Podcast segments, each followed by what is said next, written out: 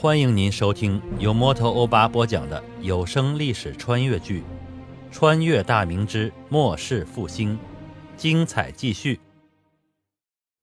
卢相生安慰了几名伤员之后，退出营地，回到大帐，在大帐之后坐下。卢向同大步走了进来，大声说道：“大哥，这帮辽东蛮子居然不听号令，他们眼中还有没有朝廷？大哥，皇上不是给你尚方宝剑吗？干脆……”把那几个带头脑袋砍下来，看看以后谁还不听将令。卢相生瞪了他一眼：“住嘴！你懂什么？军营重地，不要乱说话。”卢向同不服气的把头扭向一边，鼻子里重重的哼了一声。卢相生起身，缓缓走到他身边，背着手看着他，开口说道：“老三，贼兵势大，刚才你也看见了。”此战如果只有我天雄军的话，胜负难料。就算胜了，也是惨胜，根本无力继续追击。因为我们都是部族，闯贼却有精悍的骑兵，所以我们现今还要依仗辽东客军。自万历爷开始，朝廷在辽东耗费了数不清的银两，辽东众将之间关系盘根错节，已经成了尾大不掉之势。圣上以及朝堂重臣心知肚明。但如今天下大乱，大明还需要一个相对安稳的辽东，用以对抗建州的女真，以便让我等剿灭贼寇。毕竟刘寇才是我大明的心腹大患呢。卢相生长叹一声，多年的征战让他的内心感到了深深的疲倦，有时真想辞官回乡，但当今圣上对他有知遇之恩，他实在不忍心弃之而不顾。当初读书的初心是什么？修身齐家治国平天下。想到这里，他精神陡然振作起来，语气坚定地开口说道：“老三，经此一战，闯贼、陷贼应该会退去。等族里二人率部回来后，我们就前往汝州。现在你马上安排探马搜寻族里二人所率骑兵之消息，随时向我禀报。去吧。”卢相同虽然郁闷未消，但还是接令而去。不一会儿，一阵阵马蹄声响，叶不收出营而去。官军撤回大营之后，高迎祥吩咐未参战的士卒去打扫战场、救治伤者、掩埋阵亡的士卒。他骑在马上，凝视着远处的官军营地，久久不语。张献忠打马来到近前，开口说道：“闯王的马队真是名不虚传呐，这次。”敢跟辽东蛮子硬刚，俺老张佩服啊！高迎祥回过神来，勉强一笑：“那可是俺的心头肉啊！这次折损俺六七百骑，不过也试出了官军的斤两了。辽东蛮子硬是要的。张老弟，你以为下一步俺们该做如何打算？”张献忠犹豫了一下：“闯王定有主张，俺老张听号令就是。”高英祥沉吟一会儿，缓缓地对张献忠说道：“刚才马队报与俺知，俺们的左右以及后面有官军的马队出现。卢阎王这是打算正面败了俺们之后，撵着败军冲俺大阵，然后四面合围。真要那样，儿郎们不知道来了多少官军，正面又败了，四面再一冲，俺们最后肯定是一场惨败啊！说不定……”你我当中就有许多人要交代在这里了。张献忠一惊，那为何只有正面的官军想要正面冲锋，别的没有动静啊？哈哈哈，俺高迎祥打了这么多年的仗，也不是吃素的，俺早就防了卢阎王这一手。别看阵前俺只带了三千马队，大营里俺的一万余骑也是分作三处散了出去。官军定是看到俺每一处都有人数多过他们，所以没敢动手。要不然，今天俺们可能就吃了大亏。张献忠等一众首领听到这里，又惊奇又佩服，众人纷纷大声的夸赞：“闯王真是高明，怪不得姓高啊！要是没有闯王这一招，我等今天说不定就死在这里了。”嗯，俺就说嘛，官军骑兵的人数不对。原来想打咱们埋伏来。说的是呀，要不是闯王，咱们天下义军里第一号人物呢，俺老罗就佩服的很。”张献忠也是挑起大拇指，赞道：“闯王深谋远虑，俺老张佩服佩服。”高迎祥看到如此情景，刚才的败仗给他带来的阴霾一扫而空，他哈哈大笑道：“哈哈哈，多谢兄弟们夸奖。打了这场仗，俺料定官军们也不敢再追咱们。不过汝阳城俺们也不打了，毕竟官军就在附近。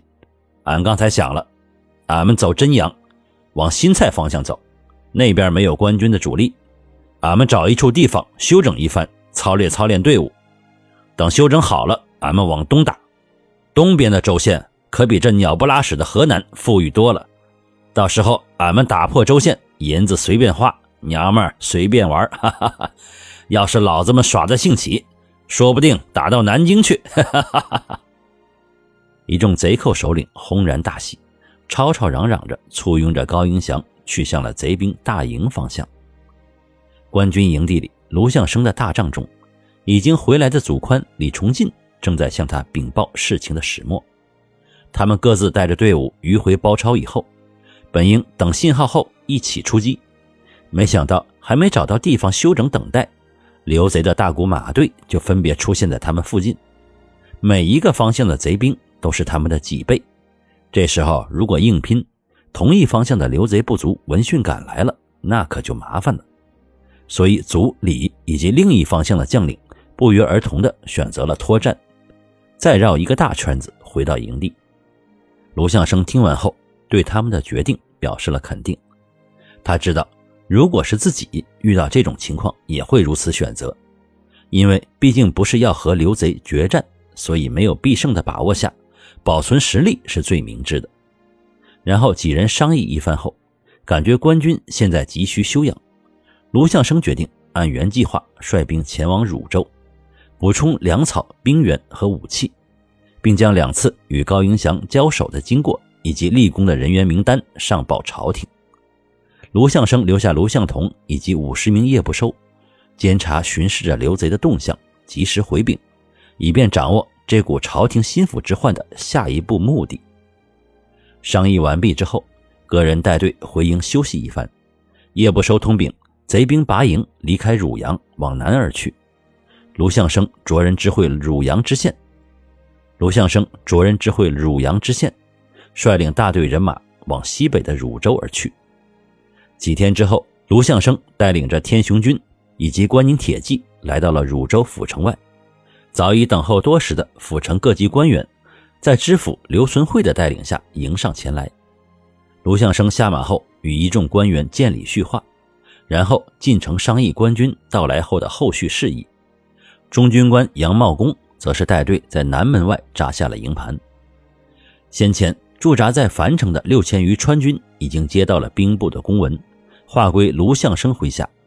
川军副将秦义明带队已在东城门外驻扎。等卢相生在知府衙门议事完毕后，回到扎好的营地外，秦义明带着游击高奇勋和一众千总过来见礼。汝州的知府刘存惠极力挽留卢相生在城内安歇，毕竟是五省总理大臣，位高权重，并且是皇上非常喜爱的重臣。何况现在这乱世当中，手中握有重兵，刘存惠当然极力巴结。但卢相生以自己久驻军营已成习惯为由，婉拒了他的好意后，回到了军营帐中。此时，在他的大帐里。除了天雄军杨茂公以及祖宽、李崇进、秦义明等人之外，还多了几个京师来的生人。见到卢相生进了大帐，几个生人上前施礼。一名锦衣卫服饰的年轻百户从怀里掏出了公文刊盒，双手呈上。卢相生验看无误后，笑道：“有劳上差等候多日，前番探知闯贼兵围汝阳，本官带队前往解围。”并与闯贼激战两场，闯贼退去，我军粮草已尽。本官已知上差在汝州日久，这才返回汝州休整，还望多多海涵呢。卢相生在大案之后坐下，年轻的锦衣卫百户上前施礼后，大声道：“卢督帅一心为国平贼，我等敬佩不已。卑职锦衣卫百户张进，久闻卢督帅大名，今日得见，甚感荣幸。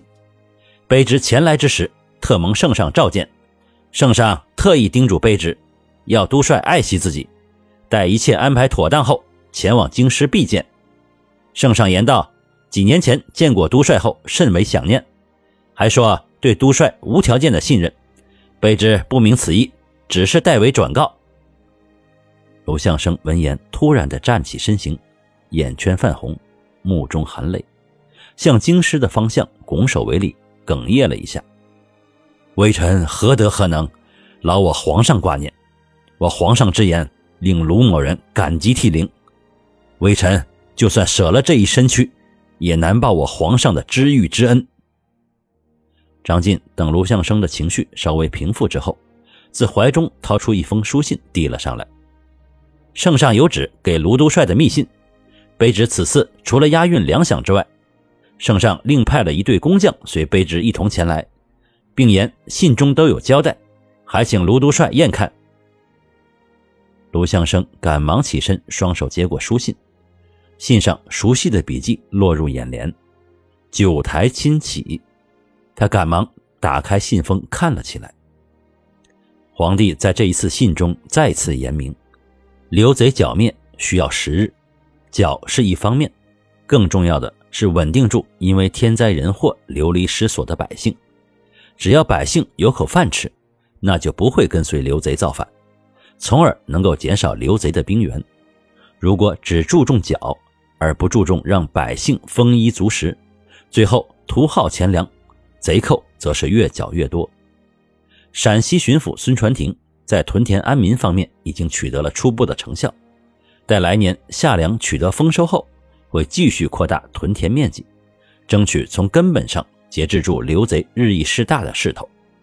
信中要求卢相生在汝州也展开屯田练兵，所需钱粮物资，朝廷会想办法解决。